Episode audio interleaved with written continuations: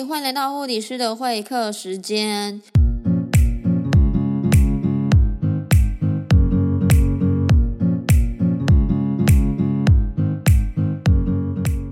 今天这一集呢，特别要给每一个新手妈妈。我身边太多人要生小孩了，那也充斥了许多的问题，所以我今天想要透过这一集，大概十分钟，有一些的知识想要带给每一个新手妈妈。那今天这一集新手妈妈 Part One 就要来讲解真正痛跟假阵痛。什么是真正痛呢？真正痛来的时候，子宫大概会以每五分钟收缩一次，而且每一次的阵痛大约维持三十秒到一分钟。那如果是假阵痛的话，子宫的收缩频率会不规则，而且阵痛的强度、时间间隔都不会逐渐的增加，比较像一般经痛的感觉。而且假阵痛的位置通常会集中在下腹部或者是属膝部，或者是如果你躺下，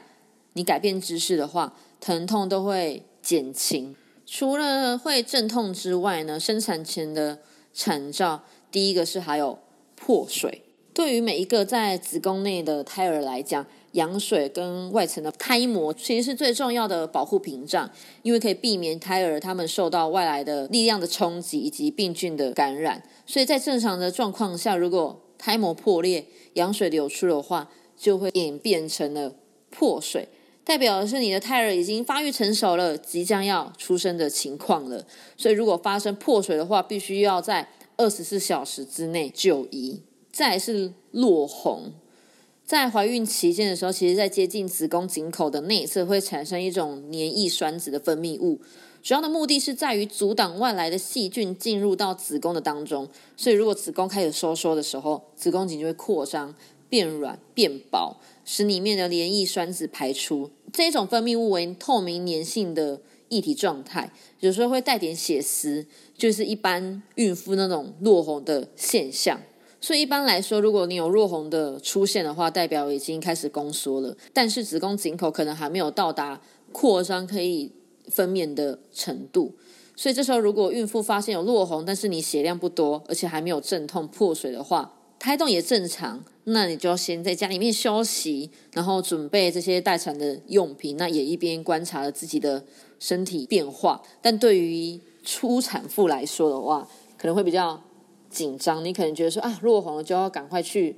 医院就医了。那这时候医护人员也会需要透过内诊的方式来了解你子宫颈口扩张的情况。例如，如果子宫颈开了两指，就大概是四公分，代表了是你的产程会很快的加速的进展。所以医院或者是诊所就会安排你要住院待产了。那如果你有扩张到开两指的程度的话，你可能就需要回家休息啊，或者是在附近走一走。所以我们来复习一下三大产兆有哪些呢？第一就是阵痛，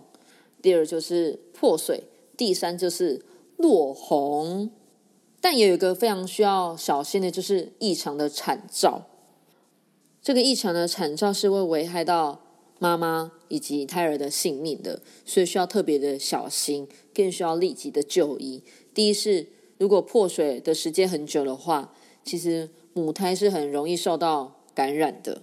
因为有些人他的破水的迹象不是很明显，或者是孕妇的警觉性比较不够，有可能在破水的情形的时候，你可能还不知道。这时候如果破水的时间拉长的话，其实细菌很容易从阴道的上面感染到。子宫引发母体的绒毛膜羊膜炎，那如果往里面感染的话，会感染到胎儿。这时候胎儿出生可能就会有肺炎啊、脑膜炎或者是败血症的症状。而且除此之外，你子宫内的羊水越来越少，那有可能导致你胎儿的呼吸窘迫，甚至威胁到性命。那第二就是落红过多的话，其实就是胎盘的问题。第三，如果阵痛很严重的话，就需要担心会有大失血的问题。哇，这时候分享到这边，一定会有很多的初产妇的妈妈、新手妈妈觉得很紧张，觉得听起来怎么那么的可怕呢？但其实也不要担心呐，就是我们需要放松心情，很愉悦的迎接你的新生儿的到来。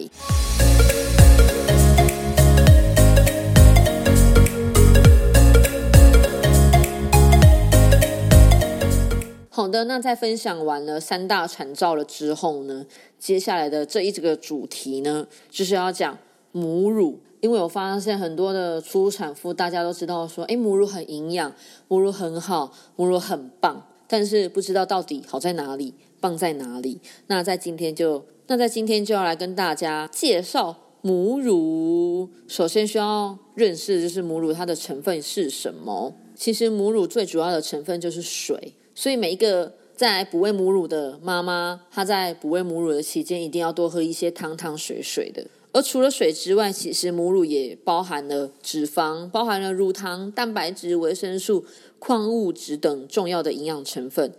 而且会很容易的让宝宝吸收跟消化，所以非常的适合出生宝宝他们的食物。而且这个母乳最珍贵的地方在于，母乳的成分会随着哺育的时间不同而有变化。而且提供每一个婴儿他们在各个阶段成长所需要的营养，而且有一个很特别的地方，就是母乳也会随着每一个妈妈他们每一天的饮食不同而带有不同的味道，这真的非常的奇妙而且神奇。那有一个也很重要的需要让新手妈妈知道，就是诶，那我什么时候会开始分泌乳汁呢？那我什么时候可才可以开始哺喂母乳呢？其实，在你生完产了之后呢，或者是有些人他可能在妊娠的后期就已经开始分泌乳汁了，但其实真正的母乳会比较够宝宝喝，或者是开始哺喂的时候，会等到生完产了之后，你会开始有一点胀奶的感觉，而这胀奶的感觉大概在生完产的三到四天之后，有些人他可能营养比较足够，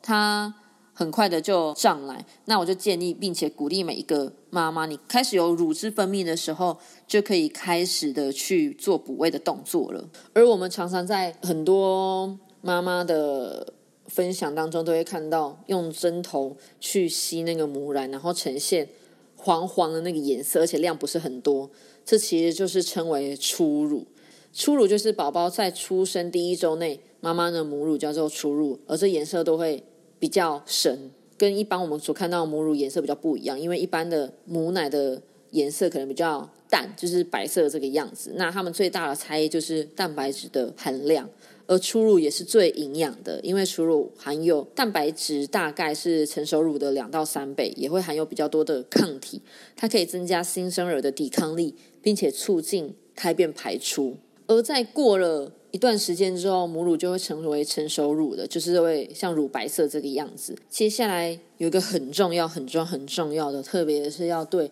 你不想要补喂母乳的妈妈，你需要注意的听。你需要知道说，诶，补喂母乳到底对妈妈有什么好处呢？除了你觉得很痛，或者是你觉得嗯不想喂之外，很浪费时间，或者是你是就是之后要回到职场工作的职场的妈妈们来说好了，有五点非常重要的。第一点。哺喂母乳有助于子宫收缩，它可以帮助你预防产后的大出血。因为在你生完产了之后，子宫它还没有办法恢复到你生产前的那个样子。在你生完产了之后，你是需要做子宫按摩的，你要让你的子宫变硬，然后你的子宫才会慢慢恢复到它原本的位置的当中。所以除了用手这样按摩之外，轻微是可以帮助你的子宫收缩的。第二就是研究指出。母乳补喂有助于减少罹患乳癌的比例。第三就是有些妈妈她她可能很在意身材，因为生产完了之后身形都会大走样，所以补喂母乳它很它其实非常的需要很多的体力的，需要很多的能量的。所以补喂母乳有助于妈妈消耗大约五百卡的热量。其实看过每一个补喂母乳的妈妈，她们生完产了之后补喂母乳，那身材恢复了极快。然后生产变为极好，真的不是我在就是这么的夸张的说法，因为我真的看过每一个，甚至是那种第一胎、第二胎、第三胎都不喂母乳的妈妈，他们生完生完产哦，都比生之前还要瘦。好，这就让每一个妈妈去评估你要不要喂母乳了。再来就是亲喂的妈妈，你不喂母乳，其实是你跟宝宝之间最好的亲密的时光了。接下来也是一个很重要、很现实的问题：补喂母乳，它是一个经济又实惠的方案。因为如果与配方奶来相比的话，配方奶需要花费比较多的金钱啊。但是补喂母乳其实就是消耗你的时间跟消耗你的精力，这就让每一个妈妈去评估喽。欢迎每一个你只要觉得你在今天节目当中有很好的收获的话，欢迎你把今天的节目分享出去。如果你有其他的一些问题的话，欢迎到恩典护理站的，不管是 IG 或者是 Facebook，可以 IG 用小盒子来私讯我，我可以再来帮大家解答。